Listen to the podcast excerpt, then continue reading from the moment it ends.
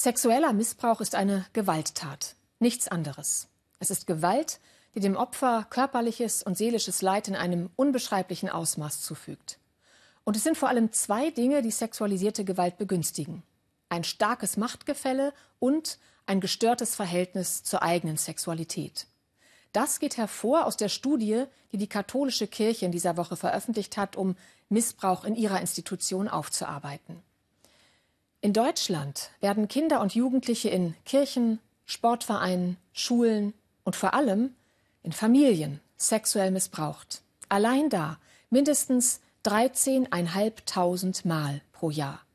Eine nackte Zahl, die den Schmerz der Betroffenen nicht auszudrücken vermag.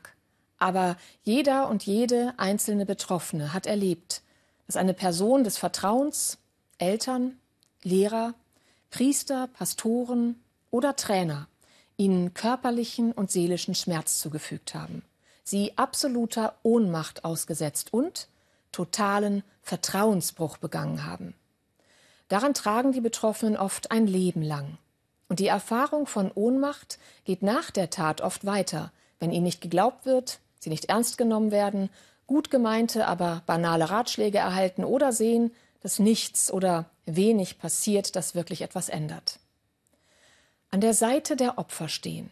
Das heißt zuerst sie ansehen, ihnen zuhören, wahrnehmen und wahrhaben, was ihnen geschehen ist, den Raum geben, ungeschönt sagen zu können, was ihnen angetan wurde.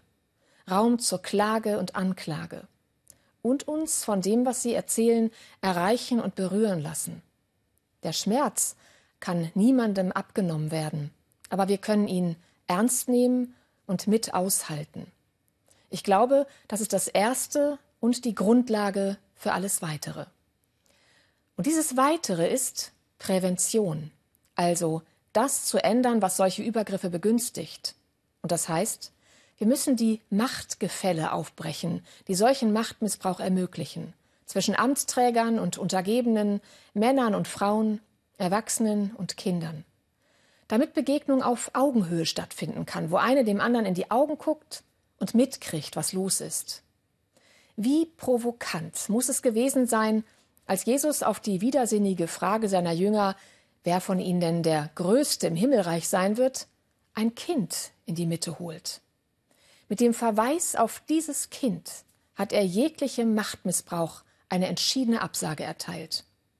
Also, wir müssen unsere Kinder stärken, zu Mut und Mitgefühl befähigen, dass sie Nein sagen können, ihren eigenen Wert und ihre Würde und den Wert und die Würde anderer fühlen können. Und ich bin mir sicher, wenn solche Kinder erwachsen werden, machen sie Machtspiele nicht mehr mit. Ich bin mir auch sicher, das ist die beste Prävention gegen sexualisierte Gewalt. Mut und Empathie.